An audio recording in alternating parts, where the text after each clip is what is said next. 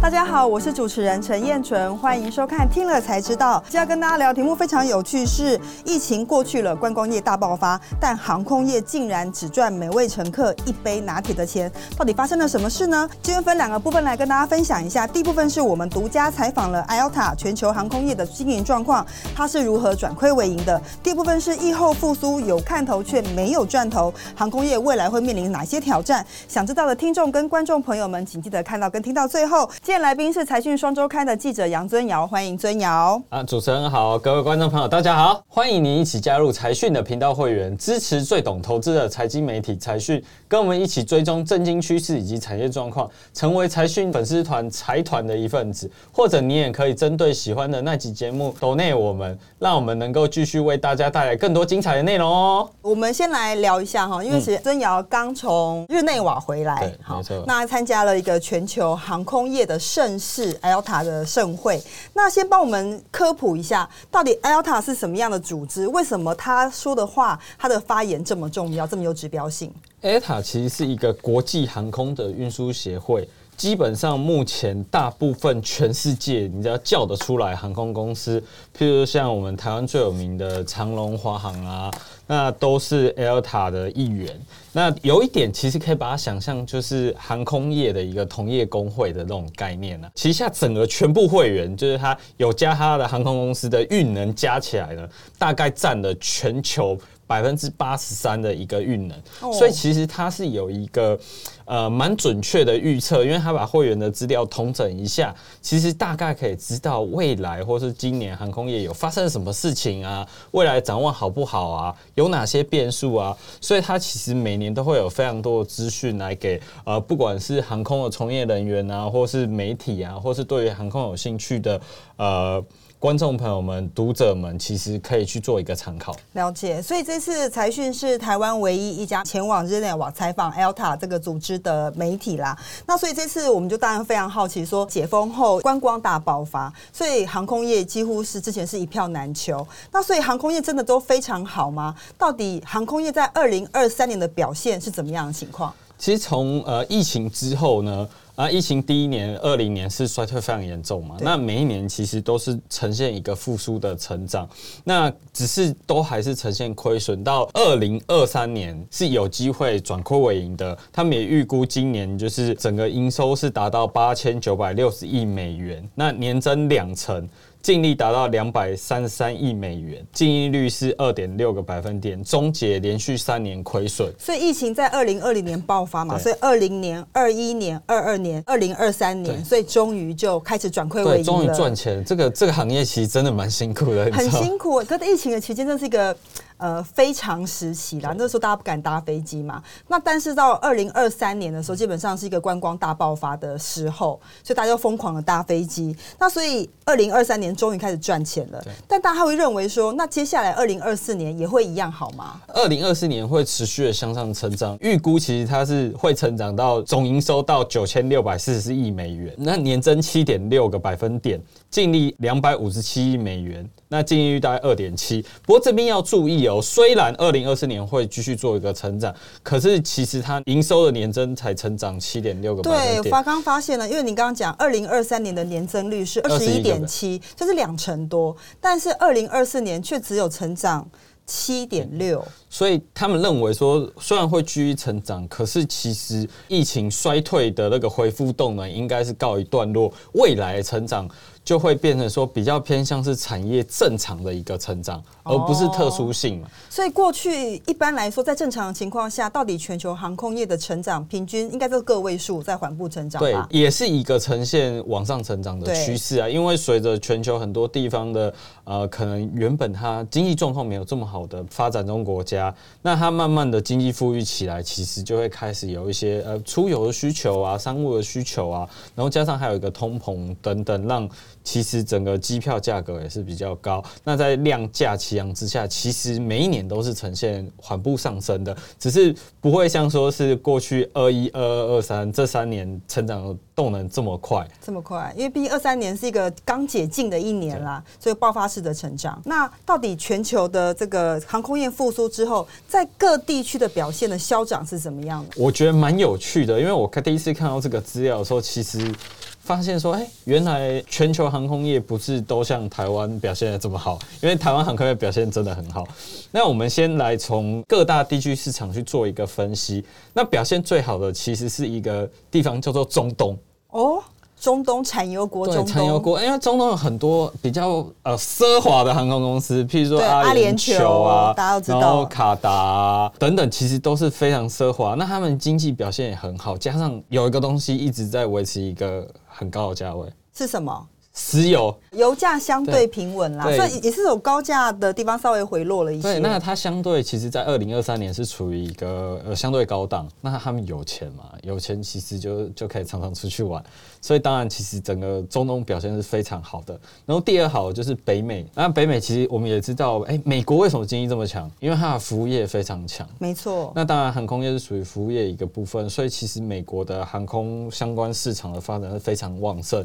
那欧洲也是，欧洲其实也是，呃，它虽然没有中东跟北美这么强，可是它的表现也是非常好的。嗯，净利率都保持在三点五到三点三之间。那亚洲市场相对弱一点，在二零二三年其实还是呈现一个亏钱的状态。那为什么？第一个是因为中国它解封解的很慢，其实不管是中国还是日本或台湾等等。不可否认，我们在世界里面相对国境开放的速度是比较慢一点的。中国是在大概二零二三年的上半年才慢慢解封，而且它虽然让你出去了，可是他们经济状况不好，所以他们其实原本是可以到国外去很奢华的大买东西。对对那现在他们只能去隔壁的省，坐飞机去隔壁省，然后小小的买一点。就是在停留在中国里面消费啦。我觉得就是说他们的人没有出来海外旅游是一个部分，还有就是呃因为经济的关系，还有供应链牵引的关系，所以全球到中国去的需求也没有那么强了，所以这个东西可能来回都会有受到一些影响对，。所以这其实影响蛮多的，然后还有很多像比较小的影响变数，像是日本日本机场，尤其是东京跟大阪，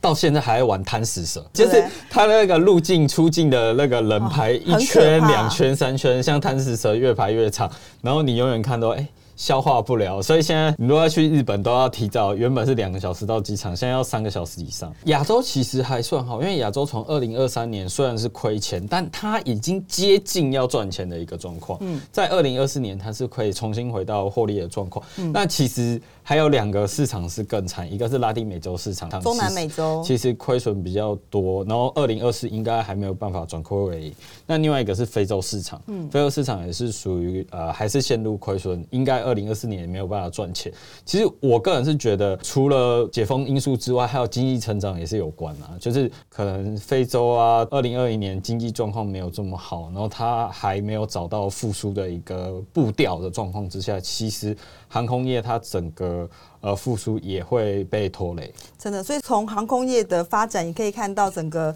全球经济的发展的均衡度。那刚刚谈完地区之后，接下来我想谈客货运这件事情，因为大家都知道说，在疫情期间客运很差，可是货运很好。那现在疫情结束了，观光爆发之后，客运很好，那货运情况怎么样呢？客运一定是很棒的，疫情之后谁不想出国？有没有？像有一句话是，呃，有钱人留在台湾玩，然后没有钱人出国。拼命的去，因为现在很想要出国去。对，台湾国旅贵嘛，所以其实国外的相对因为的确就性价比来说，国外的选择太多了。对，所以不管是像台湾去日本啊，台湾去韩国啊，台湾去东南亚，然后甚至去欧洲啊，去美国，尤其是欧洲跟美国，他们的载客率都超过九成哦。哦，都满满的，然后机票都非常非常贵，嗯，就是跟疫情比起来，之前都是大幅度的涨价，因为他们成本也高啊，也不能说航空公司在趁乱涨价，因为他们成本其实也高，不管是油价成本啊等等，我们会再更仔细的去帮大家分析。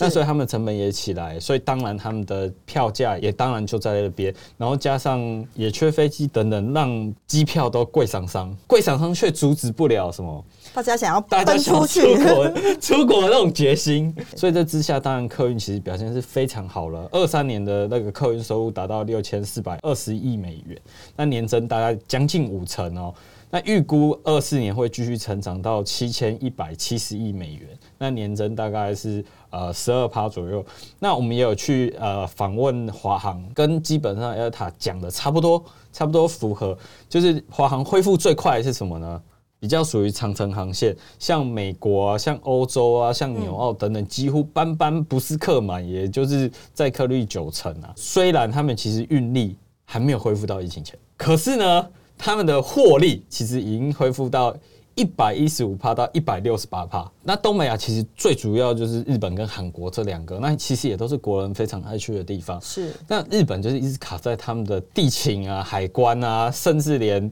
就是他们机场的保全人都不够，都不够，对，所以没办法。所以其实每一次啊，华航有说我要开新的班机，然后送去给那个那个啊日本机场，要有一个专有名叫时间带。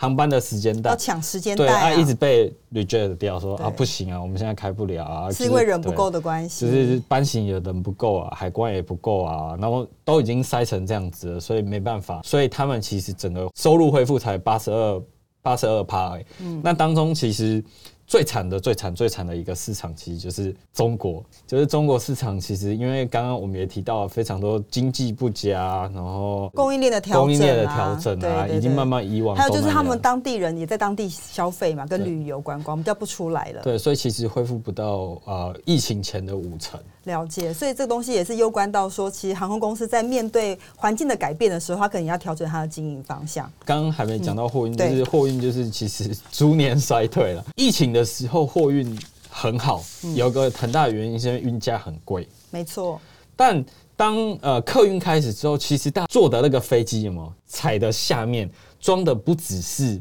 你的手提行李或是寄舱行李，其实很多是航空公司另外去找有人要寄货的那个货，所以当客运开始畅旺的时候，下面积负的空间就是有非常多，那运能大幅度增加之下，其实它的运价就可能会比较没这么好。对，然后加上二零二二年的景气，整个呃商品的需求没有畅旺，其实当然它的。营运就下来了。对，还有一个原因就是因为当时有塞港的问题啦，很多海运的货物转到航空那边去嘛，所以在这样的情况下，看起来市场又翻转了一次。疫情的时候是货运比较好，现在看起来疫后又是客运变得比较好了。接下来第二部分，我们就想要了解一下，刚刚讲了说航空市场恢复的很不错，看起来是大爆发，但获利真的有这么好吗？这就我们要进一步来谈，为什么 Alta 的这个总干事兼执行长他竟然说，航空公司在每一位乘客上竟然只赚取五点四五块美金，相当于是一杯大拿铁的钱。虽然营收是大幅度的成长，但获利呃，大家我们刚刚有提到，其实很多的成本是相对的提高。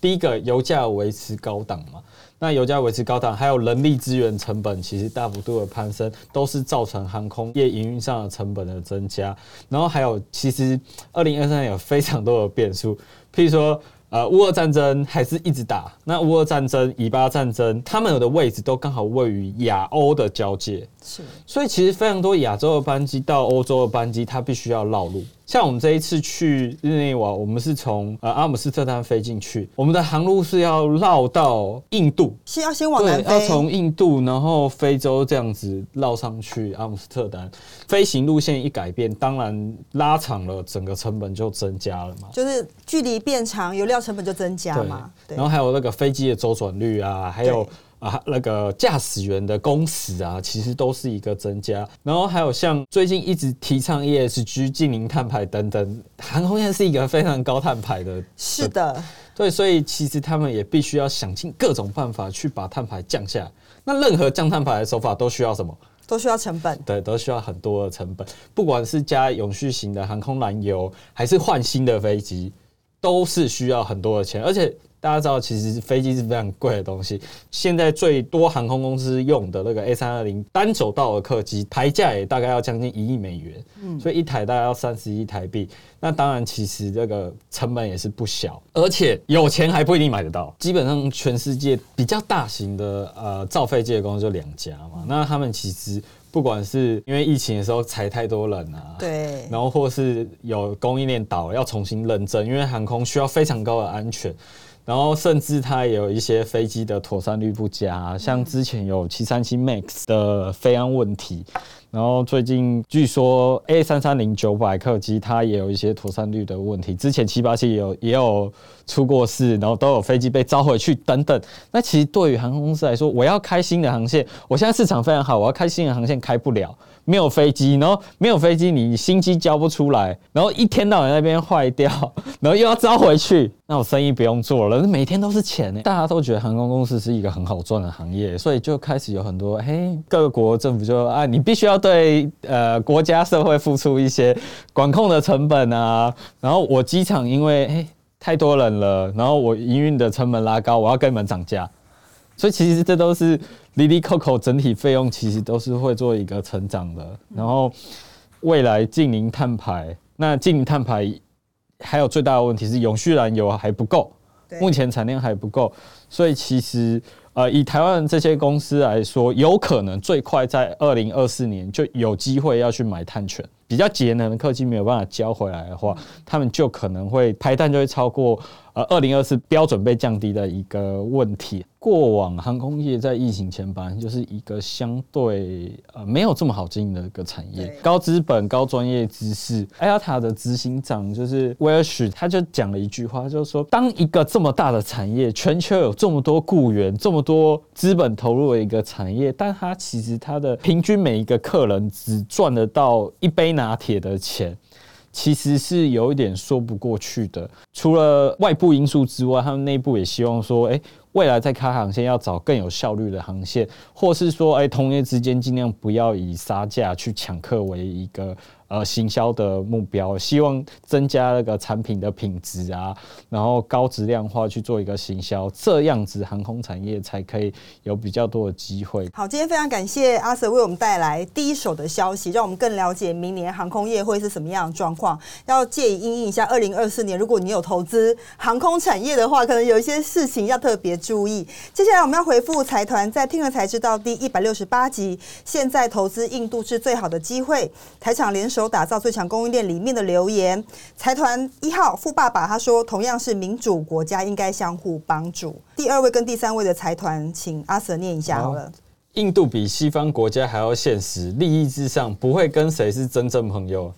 这倒是有人提到这件事情啊，就是说印度是一个非常特殊的国家。其实因为他们的呃组成也蛮复杂，他应该说他们连里面各个。呃，不同的人种也也未必会是一个很 match 的一个状况。是是是，但我觉得到国外去投资就是这样，就是你会必须要因地制宜嘛，然后要根据不同的这个呃地方需求跟当地的朋友的样貌做一些不一样的调整。所以我觉得当然不容易啦，到海外都不容易。第三位。哇，有点做起来的样子，期待财讯持续关注。我们也非常看好印度，也会慢慢做起来哈，所以我们会持续为大家关注。感谢今天大家的收听，也感谢阿瑟的分享。如果你喜欢财讯的内容，并愿意支持我们，欢迎您加入财讯的频道会员，成为财团的一份子。听了才知道，我们下次再见，拜拜，拜拜。